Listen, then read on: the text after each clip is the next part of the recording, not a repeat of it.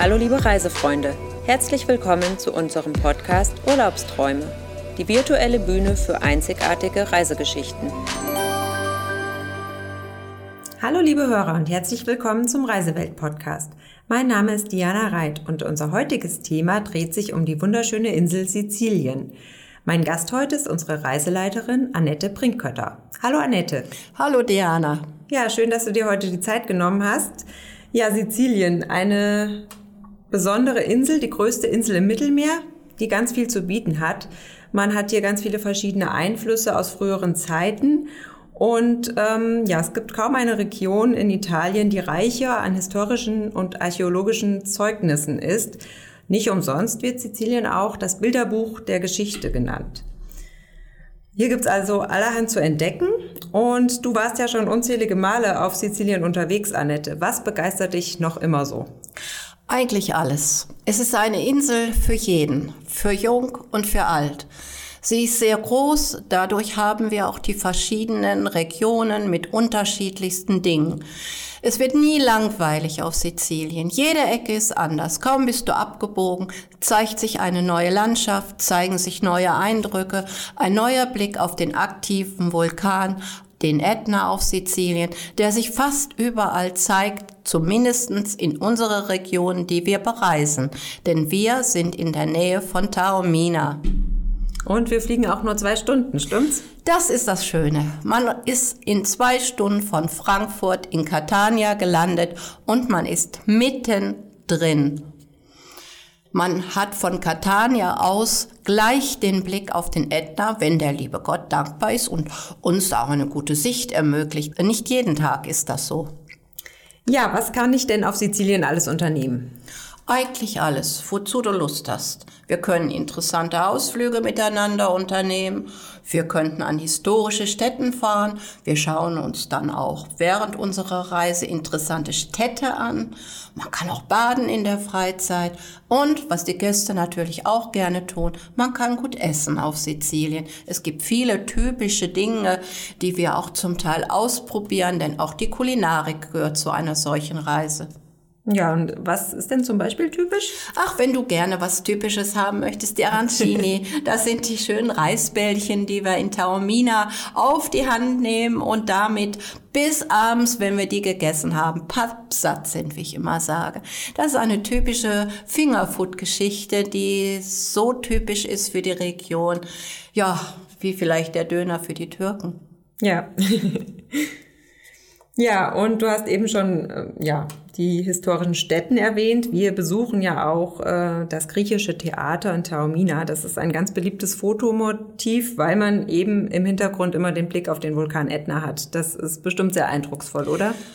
Das ist nicht nur eindrucksvoll, das ist überwältigend. Wenn man einen Tag erwischt, wo das Wetter gut ist, wenn eine klare Sicht herrscht, dann sieht man oft den schneebedeckten Ätna majestätisch emporragen und das ganze Massiv erscheint deutlich sichtbar von einer Aussichtsterrasse, entweder oben vom Theater aus, wo man einen traumhaften Blick auch auf die Bucht hat, oder auch von Taorminas wunderbarer Plattform, einer Aussichtsplattform aus vor dem Auge des Betrachters. Ja, und den Ätna, den besuchen wir natürlich bei unseren Gruppenreisen auch. Wir haben äh, die Auffahrt mit dem Bus bis auf 1950 Meter inklusive. Was erwartet denn die Gäste bei diesem Ausflug? Wie läuft das ab? Naja, wer unten bleiben möchte auf 1950 Meter, kann erloschene Vulkane umlaufen, kann sich auf den Lavaberg begeben, den es auch gibt von einem Ausbruch 2001, 2002. Aber wer das richtige Ätna-Feeling erleben will, der muss sich aufmachen, mit der Gondel hochfahren und anschließend mit dem Allradfahrzeug und dem Wanderführer ein kurzes Stückchen sich noch in Richtung Hauptkrater bewegen, den man allerdings nicht erreichen darf, der ist abgesperrt. Aber man hat unter seinen Füßen eigentlich alles, was man braucht. Hitze. Man hat mit allen Sinnen dieses Ätna-Gefühl. Man kann riechen, man kann schmecken, man kann die Hitze spüren. Also das ist ein gigantisches Erlebnis, wenn man auf fast 3000 Metern steht und mit dem Wanderführer diese Naturerlebnisse dann hautnah erleben darf. Und wie ist das Klima auf 3000 Meter dann? Oh, das ist sehr unterschiedlich. Wenn der Wind geht, braucht man schon was auf die Ohren. Ja. Eine Mütze wäre nicht schlecht. Und viele Gäste haben auch dicke Jacken mit. Aber manchmal ist das Wetter uns hold. Dann sagen die Gäste, oh, du hast gesagt, wir müssen uns dick anziehen. Da oben war es ganz warm. Die Jacke war völlig überflüssig. Also das hängt immer ein wenig an dem aktuellen Wetter, was man da gerade erwischt. Ja, und kann man denn immer hochfahren oder gibt es auch äh, Tage, wo es nicht möglich ist? Wenn der Wind zu doll geht, dann wird die Gondel abgestellt und dann kannst du schon nicht mehr hochfahren und damit ist das Vergnügen erloschen. Du könntest allerdings per Pedes, also zu Fuß, auch die Strecke zurücklegen, die die Gondel zurücklegt. Aber dann fährt auch kein Allradfahrzeug und es gibt auch keinen Wanderführer. Ja, das ist dann ein individuelles Abenteuer. genau. Ja, und mit Vulkanen geht's auch direkt weiter. Ein weiteres Highlight äh, bei unseren Reisen ist ja der Ausflug zu den Liparischen Inseln. Das sind die sieben Vulkaninseln vor der Nordküste Siziliens. Landschaftlich ein weiteres Highlight dieser Reise. Welche Inseln besuchen wir denn und was unternehmen wir dort? Ja, wir haben als Ausflug die beiden Inseln Lipari und Vulcano. Das sind sehr konträre Inseln. Lipari ist eine fein geputzte, saubere, mit schicken Geschäften versehene Insel. Im Gegensatz zu Vulcano, wenn man das so sagen darf, Vulcano ist die naturbelassene aber auf Lipari machen wir ja auch eine Rundfahrt. Wir bleiben ja nicht im schicken Städtchen, wo die vielen Geschäfte locken, sondern wir fahren ja mit Ute Kromer, einer Dame, die dort seit vielen, vielen Jahren lebt, über die Insel und Ute bringt uns alles nah, was Lipari zu bieten hat. Die lange Geschichte, die Ausblicke auf die umliegenden liparischen Inseln, wer dort wohnt, wie viele dort leben, was man dort gemacht hat. Und die Gäste erleben auf dieser Rundtour wirklich alles, was man Wichtiges auf Lipari anbaut, was man dort geschaffen hat in den Jahren und natürlich viele, viele tolle Eindrücke zu den restlichen umliegenden liparischen Inseln. Auf Vulcano hat man Möglichkeiten, äh, sich äh, in, die Natur, in das Naturbad zu begeben, das Schwefelbad. Natürlich eine etwas stinkige Angelegenheit, denn auf Vulcano gibt es ganz hohe aufsteigende Schwefeldämpfe, die sich irgendwo niederschlagen, denn wir haben einen aktiven Vulkan, der 400 Meter hoch ist, der Berg. Da könnte man auch rauflaufen, machen einige Gäste, die laufen bis zum Krater ran und schauen hinein und atmen einmal ganz tief die Schwefeldämpfe ein, was natürlich nicht so gesund ist und man muss ein bisschen aufpassen, dass man nicht zu nah rangeht. Aber die meisten, das verrate ich, gehen ins Bad und äh, anschließend in die heißen Quellen oder auf die heißen Quellen im Meer und kommen dann pudelwohl und gesund wieder zu uns zurück.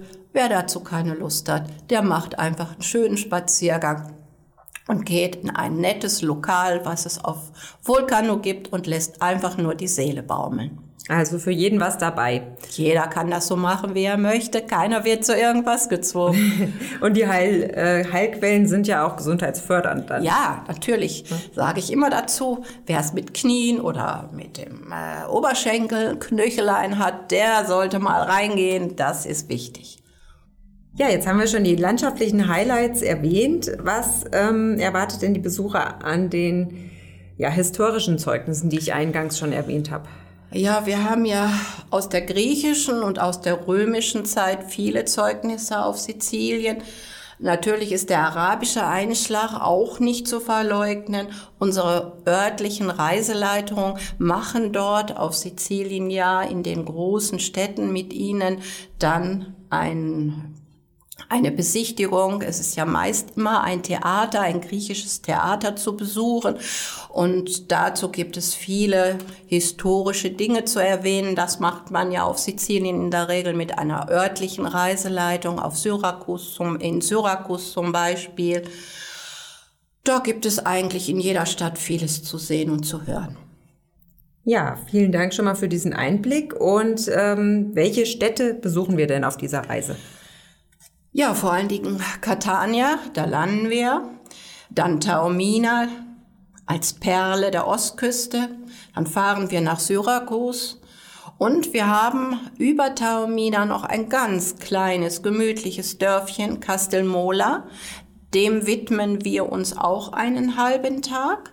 Und es darf natürlich auch Messina nicht fehlen, die Stadt, die an der Meerenge von Messina liegt. Den Stretto, den überqueren wir, denn wir fahren ja auch einen Tag nach Kalabrien. Und dort drüben in Kalabrien besuchen wir eine weitere Stadt, nämlich Reggio. Dort erwartet uns auch unsere Reiseleitung und besucht mit uns in Reggio das berühmte Museum und führt uns durch diese wunderschöne Stadt, die auf der anderen Seite von Messina liegt. Ja, und äh, wir fahren ja mit dem Schiff nach Reggio. Ja, wir fahren von Messina aus circa 20 Minuten mit dem Schiff, kommen aber nicht direkt in Reggio an, sondern in einem Vorort und dort fahren wir weiter mit dem Bus Richtung Reggio, um diese Stadt dann erstmal zu besuchen. Anschließend gibt es noch eine Weiterfahrt in Kalabrien, die auch sehr schön ist und uns ein, an einen traumhaften Strand und zu einem kleineren Städtchen Schiller noch führen wird. Das ist auch eine große Besonderheit. Das begeistert die Gäste besonders, weil das so ein traumhafte so ein traumhafter Strand mit einer traumhaften Bucht ist und wir da einen schönen Spaziergang durchs Örtchen machen, durch den Hafen von Schiller und anschließend dann durch ein besonders pittoreskes Fischerdörfchen noch spazieren gehen. Also dieser Spaziergang in Kalabrien ist unser, für unsere Gäste immer ein besonderes Highlight. Ja, und jetzt hast du schon die Strände erwähnt auf Kalabrien. Wie sieht's denn auf Sizilien aus mit Stränden? Kann man dort auch baden?